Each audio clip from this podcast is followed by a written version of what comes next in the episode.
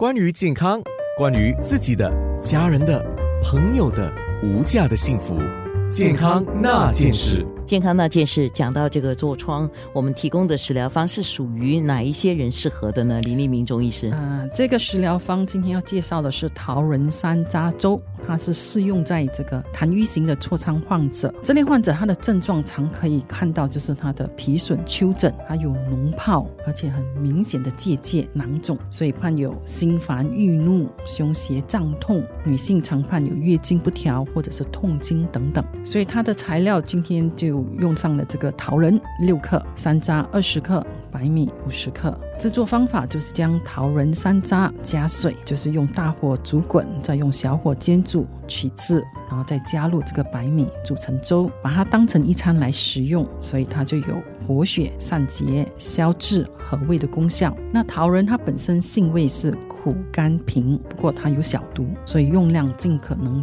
在这个四点五到九克之间，有活血祛瘀。啊，润肠通便、止咳平喘的功效。不过孕妇一定要忌服。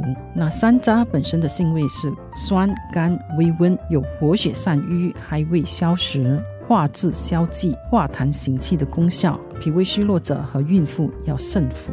那白米本身就是一个甘平，它有这个补中益气、健脾和胃、除烦渴。止泻痢的功效，所以任何一个人都可以使用这个白米。嗯，刚才你提到的桃仁，我们可以在什么地方买？就是一般的，呃，一般的药材店都可以买到。不过桃仁跟杏仁两个看起来是很相像，桃仁就比较圆，杏仁就比较尖。可是桃仁是活血祛瘀，所以这个孕妇千万千万不可以用。到药材店买的时候就要强调是桃仁，而不是杏仁。